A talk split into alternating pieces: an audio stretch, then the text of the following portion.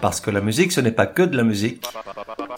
La voix des sillons, des chroniques zinzin pour oreilles curieuses, sur celles et ceux qui font la musique et nous la font aimer.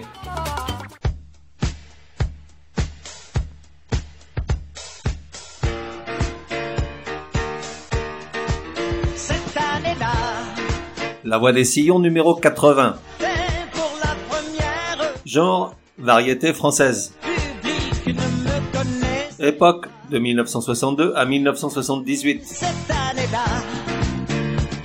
De 1 à 10, probabilité que tu connaisses, c'est une bonne question.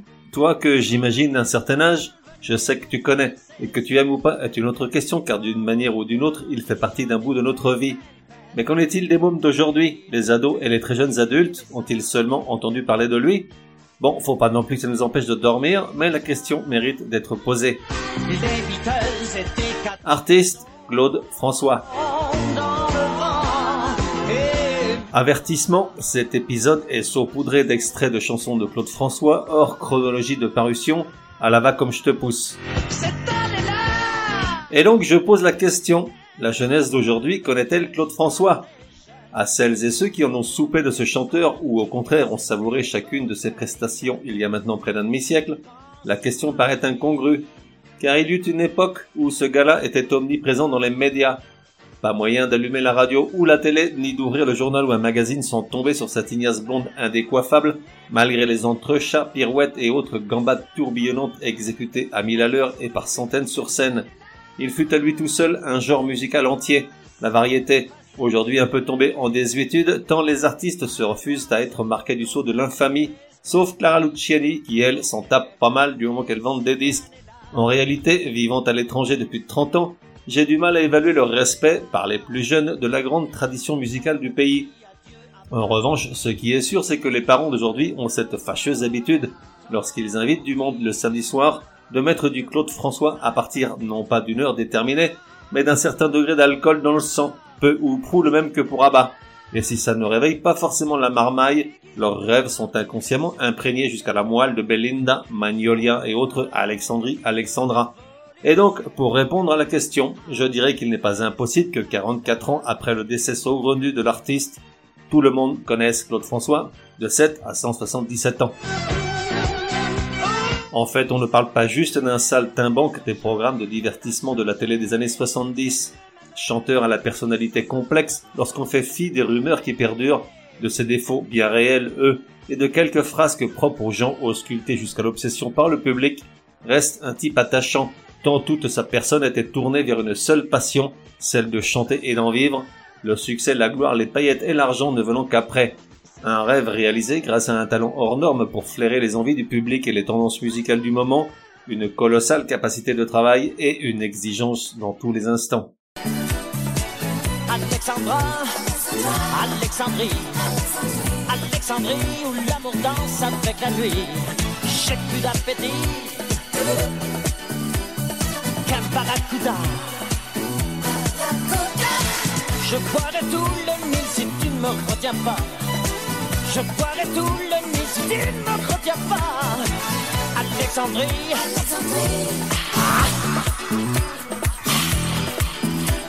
Claude François, ce vieil homme de 83 ans.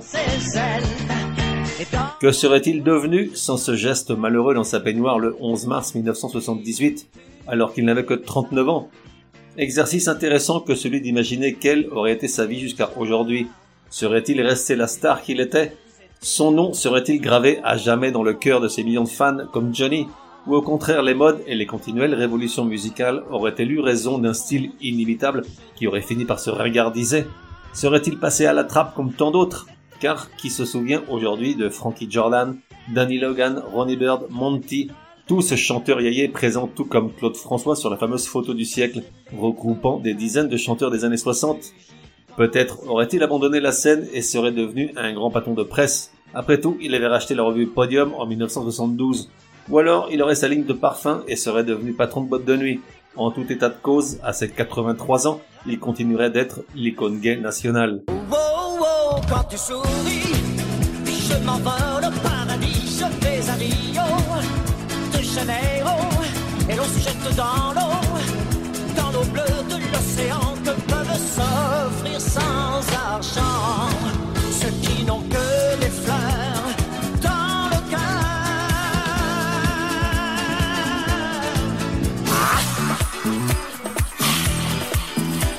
Claude François l'angoissait.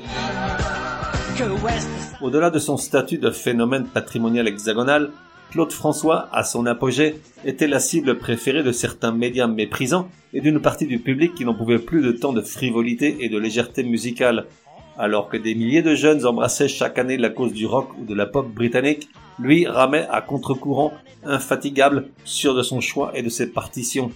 Entièrement dévoué à sa musique de fête bon enfant, rassuré par ces milliers de balles de mariage qui se célébraient chaque week-end dans toute la France au son de ses meilleurs tubes, convaincu qu'à lui tout seul, il assurait le succès des émissions qu'il invitait et où il chantait en playback devant un Michel Drucker qu'on a du mal à imaginer aussi jeune, il n'en était pas moins extrêmement tendu et souvent angoissé. L'exigence qu'il s'imposait et qu'il imposait aux autres sans relâche le rendait parfois antipathique et il n'apparaissait vraiment souriant que face à son public lors des concerts ou des enregistrements comme un masque artificiel. Allô Écoute, maman est près de toi. Faut lui dire maman, c'est quelqu'un pour toi. Ah, c'est monsieur de la dernière fois Bon, je vais la chercher. Je crois qu'elle est dans son bain. Et je sais pas si elle va pouvoir venir.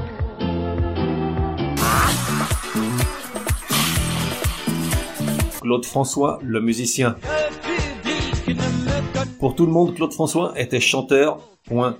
En réalité, il a commencé sa carrière par la porte arrière. Il fut percussionniste de tumba, un instrument similaire au conga, et ce dès 1958, dans une petite formation qu'il avait montée avec des copains d'école en parallèle à un job d'employé de banque. Puis en 59, il intégra le grand orchestre du Sporting Club de Monte Carlo, d'abord en tant que batteur percussionniste de jazz, il était admirateur de Miles Davis, puis comme chanteur, interprétant des grands standards d'Aznavour, Mouloudji ou Red Charles. Ce furent là ses premiers cachets. Il en tirait une grande fierté malgré la somme ridicule. Au moins pouvait-il regarder son père dans les yeux, malgré le désaccord de celui-ci quant à la carrière embrassée. Puis il s'inscrit à l'Académie nationale de musique dans toutes les classes, clarinette, flûte, chant classique, timbales et percussions, harmonie. J'ai retrouvé un court extrait de l'artiste faisant une démonstration de son habileté aux percussions avant un concert à l'Olympia en 64. Écoute-moi ça, ça dépote grave.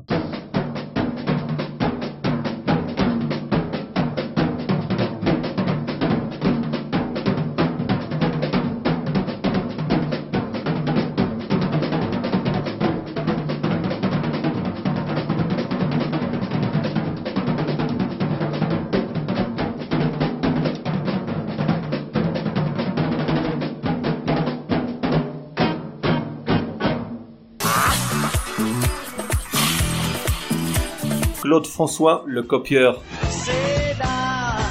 Durant l'été 1961, il monte à Paris sur les conseils de Brigitte Bardot, rencontrée sur la côte d'Azur et à qui il a donné des cours de danse au Papagayo à Saint-Tropez, la fameuse boîte de nuit de la jeunesse parisienne dorée, qui inspirera quelques années plus tard la chanson Cette année-là, qu'on entend depuis le début de l'épisode.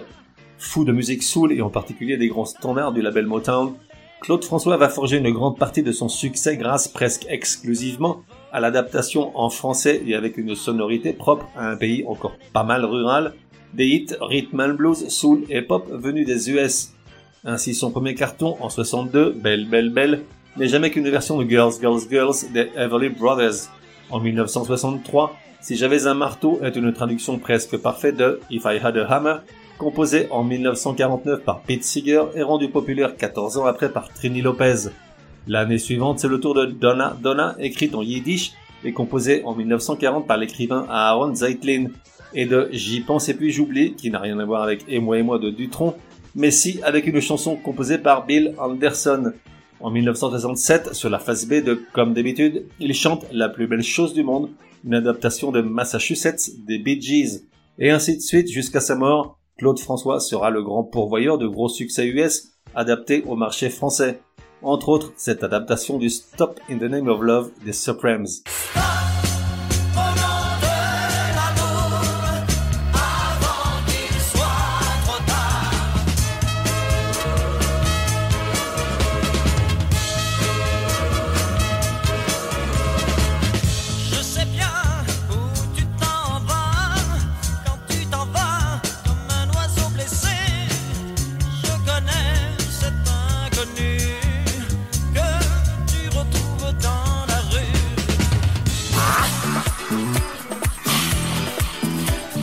François le copier. Comme d'habitude, la chanson a une jeunesse de dingue comme je les aime, de ces histoires qui me font dire que tout ne tient qu'à un fil, un fil mince comme un faisceau de fibre optique. C'est un peu compliqué, alors sois un peu attentif, merci. En 1967, le compositeur Jacques Revaux se rend compte que par contrat, il doit encore quatre chansons au producteur Norbert Saada. Il est en vacances, ça le gave grave, alors il les compose en une matinée pour s'en débarrasser. L'une d'elles, appelée For Me, avec des paroles en anglais, est proposée à Michel Sardou, Mireille Mathieu, Hugo Frey et Claude François. Tous la refusent. Agacé, il essaie de la refiler à Hervé Villard, qui l'accepte et promet qu'il la mettra sur la face B d'un 45 tours à venir. Bon, le gars Revaux, il est quand même chagriné, et puis il est pas que idiot, il sait que sa chanson mérite mieux. Alors il pousse de nouveau auprès de Claude François, qui vient de se faire virer par France Gall. Le chanteur se réunit dans ce moulin de Dalmois en août 1967 avec le compositeur et un parolier Gilles Thibault. À trois, ils réécrivent tant la partition que les paroles pour pondre comme d'habitude. Hervé Villard est sommé d'oublier For Me. Comme d'habitude est le premier succès du chanteur édité par le label qu'il vient de créer, Flèche, sans toutefois exploser les compteurs puisqu'à sa sortie il n'en vend que 200 000 exemplaires et ne reste numéro 1 qu'une semaine. Mais l'histoire ne fait que commencer, et là on fonce vers la légende pour les siècles des siècles. Il y a celle que tu connais, Paul Anka la découvre de voyage en France, il en achète les droits pour le marché anglophone, la traduit et la file à Sinatra, qui la chante sous le titre My Way et qui en fait peut-être bien la plus grande chanson de tous les temps. Mais il y a aussi l'autre légende, l'oublié, celle dont tu n'as jamais entendu parler, car le premier à s'intéresser à Comme d'habitude en 1968, c'est David Bowie, qui est loin d'être cette année-là la star qu'il va devenir. Il réécrit les paroles et titre la chanson Even a Fool Learns to Love, soit en français, même un gros naze apprend à aimer. Finalement, l'artiste n'est pas complètement satisfait avec le mariage texte et musique, et d'un commun accord avec ses producteurs, décide d'abandonner la chanson, dont il reprendra en partie la mélodie pour Life on Mars. Seule une démo subsiste de Even a Fool Learns to Love. Écoute-moi religieusement cette merveille. Oh, a marvelous dream where all of the heavens, oh, so it seemed, with thunderous applause, looked down from above on a cloud and an angel, so much in love. I'll stay with my dream. It's like such a dream, and even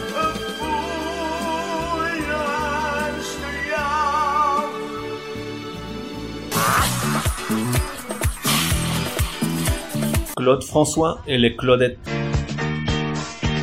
Qu'aurait-il été de Claude François sans les Claudettes? J'en sais rien. Ces chansons se suffisaient probablement à elles-mêmes pour lui assurer le cœur de millions de midinettes. Néanmoins, les Claudettes resteront éternellement associées à l'image de Claude François. Car si les jeunes filles n'avaient Dieu que pour leur idole, la France masculine soupirait pour ses grandes tiges en paillettes et talons hauts, corps de rêve et déhanchements prometteurs. Il en eut l'idée en 1966, après avoir vu Tina Turner chanter et danser, accompagnée de celles qu'on appelait les Ikettes, du nom de Ike Turner, le salopard de mari de Tina. Les Turner eux-mêmes avaient copié l'idée de Ray Charles, qui dès 1958 avait monté une petite troupe de danseuses, de cookies, finalement renommée les Raelettes en prévision de l'état de nerfs dans lequel nous plongent les maudites cookies 60 ans après. Pour en revenir à nos Claudettes, le vrai génie de Claude François, c'est d'avoir imposé dès le départ à la télé et donc au bon peuple français des Claudettes noires. Et ça, en 1966, c'était une vraie révolution.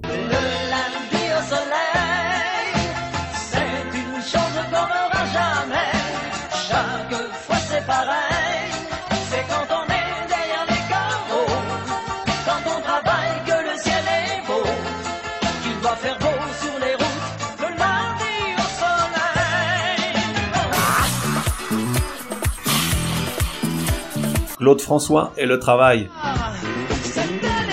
Souvent décrié, ses ritournelles, ses pas de danse, ses costumes, sa coiffure ultra congelée, et même s'il n'était pas question de dire que la production musicale de Claude François était un art majeur, force est de reconnaître que dans ce genre musical aux paroles légères et aux mélodies faciles, la variété, il a atteint la perfection. Bien sûr, l'époque a connu d'autres stars dans ce même registre, les France Gall, Dalida, Adamo, Jodassin, Sheila, Sylvie Vartan, Daniel Guichard et cent autres. Mais aucune n'a atteint la popularité ni l'importance de Claude François. Grâce à son talent bien sûr, mais aussi et probablement surtout grâce à son travail de tous les instants et à une maniaquerie qui conférait au trouble obsessionnel compulsif. Il n'y eut pas un concert, pas une télé, sans qu'il ne foudroie du regard ou n'invective le chef d'orchestre, un musicien ou une danseuse, pour un retard dans le tempo, une fausse note ou un mauvais enchaînement. Seule la perfection le motivait, et pour ça, il ne croyait qu'à une chose, le travail.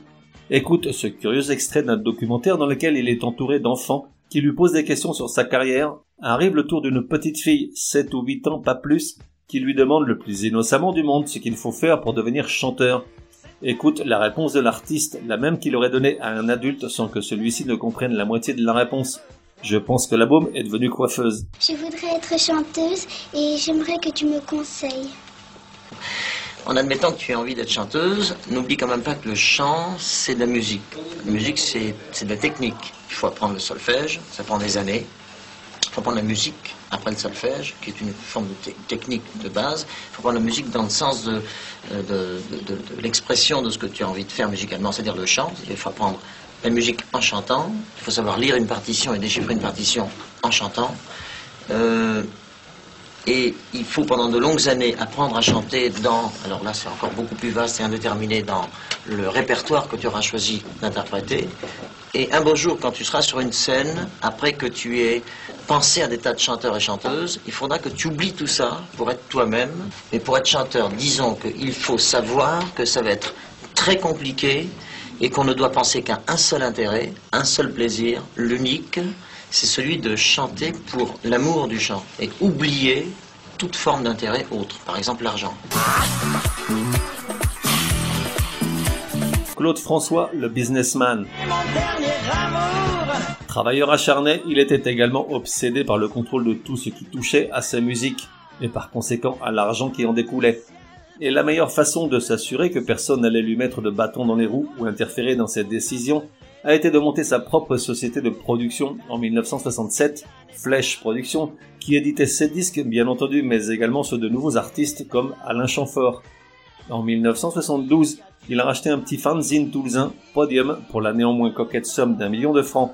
Trois ans plus tard, Podium faisait la nique à Salut les copains et devenait le premier magazine musical avec 400 000 exemplaires vendus toutes les semaines. En 1974, il a créé un magazine de charme, Absolu, pour faire la concurrence à lui et Playboy. C'est d'ailleurs lui-même qui bien souvent faisait office de photographe de modèles qui parfois n'avaient pas atteint la majorité. Le 30 novembre 1974, il a réalisé un coup de maître en publiant un numéro avec Brigitte Bardot nue en couverture pour les 40 ans de l'actrice. Plus tard, les autorités françaises obligeront la revue à être distribuée sous film plastique afin que les genoux, les gros cochons, ne la feuillettent dans les bureaux de tabac. Moi loin, il me manquait un an ou deux pour oser faire des trucs pareils. Il a fini par se défaire de la publication en 1976, conscient que peu à peu elle entachait sa réputation.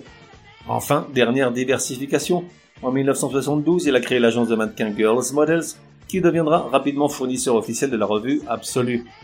À noter qu'en 2009, longtemps après sa mort, le catalogue de 400 chansons de Claude François a changé de main, son fiston cédant l'ensemble au label Because et un groupe d'investisseurs dont Xavier Niel, patron de Free. Le montant de la transaction n'a pas été révélé, mais pour en estimer la somme, il suffit de savoir que, comme d'habitude, ou plus exactement My Way, génère annuellement plus d'un million d'euros en royalties. Une rente annuelle ébouriffante.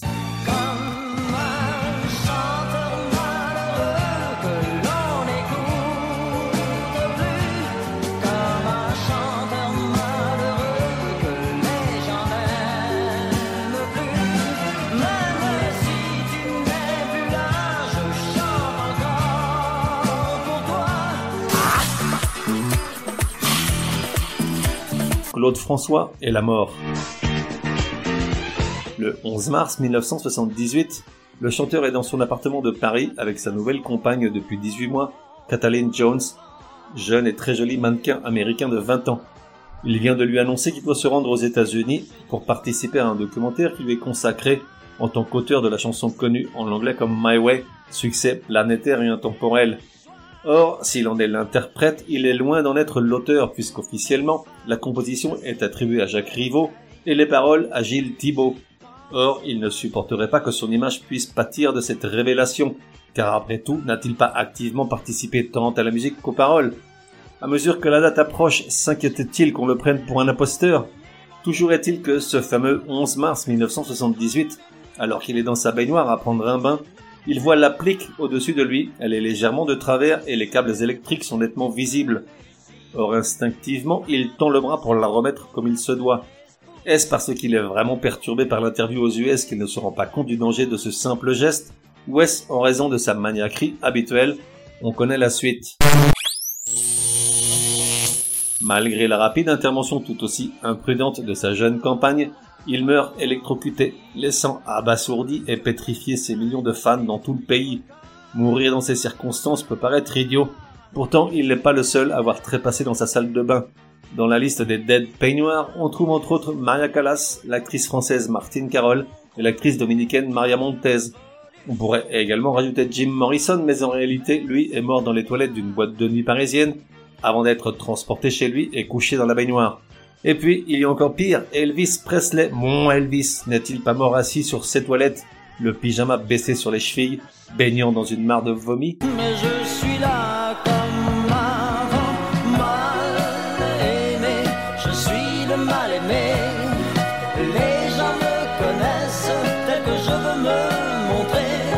Mais ont-ils cherché à savoir d'où me viennent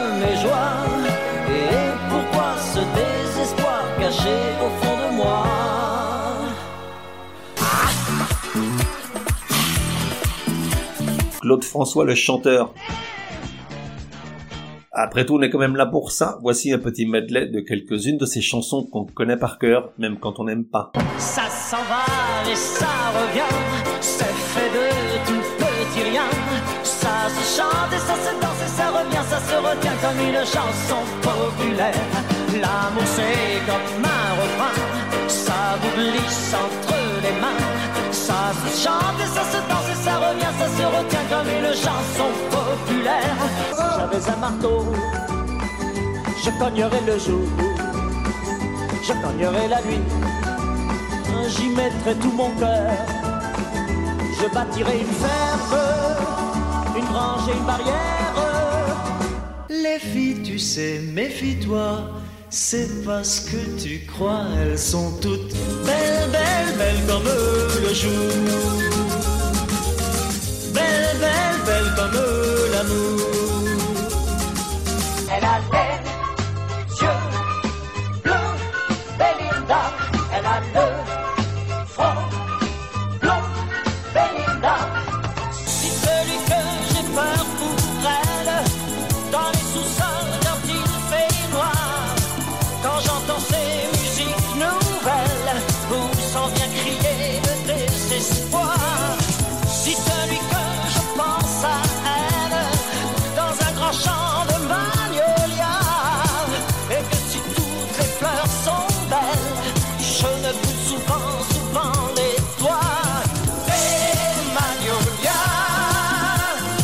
Et voilà, l'épisode touche à sa fin. Je te laisse avec comme d'habitude. Que serait-elle devenue de ne pas avoir eu cette prolongation planétaire grâce à My Way, Sinatra et ces milliers de chanteurs qui l'ont reprise dans de multiples langues? J'en sais rien. En revanche, ce que je sais, c'est que ça reste quand même une putain de chanson. Je te mets au défi de ne pas avoir un petit pincement au cœur en l'écoutant.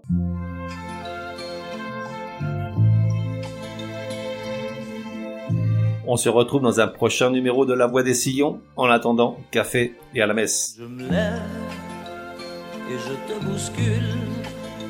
Tu ne te réveilles pas comme d'habitude. Sur toi, je remonte le drap. J'ai peur que tu aies froid comme d'habitude. Ma main caresse tes cheveux presque malgré moi, comme d'habitude. Mais toi, tu me tournes le dos, comme d'habitude.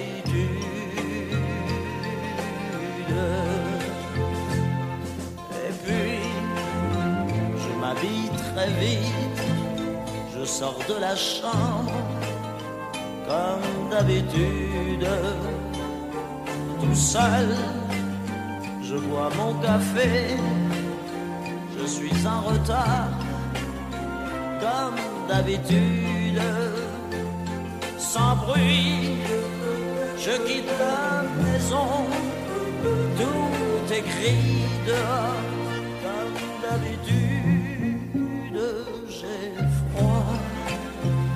relève mon col, comme d'habitude.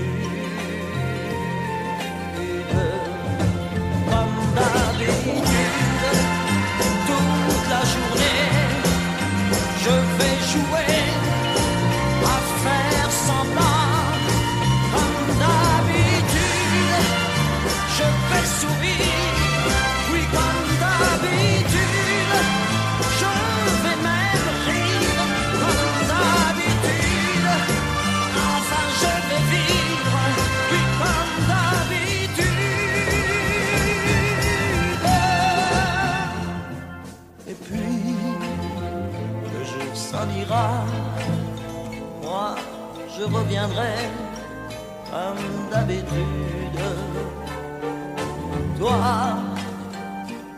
seras sorti, pas encore rentré, comme d'habitude.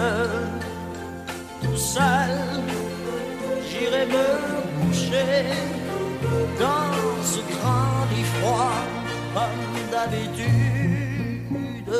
Mes larmes, je les cacherai comme d'habitude.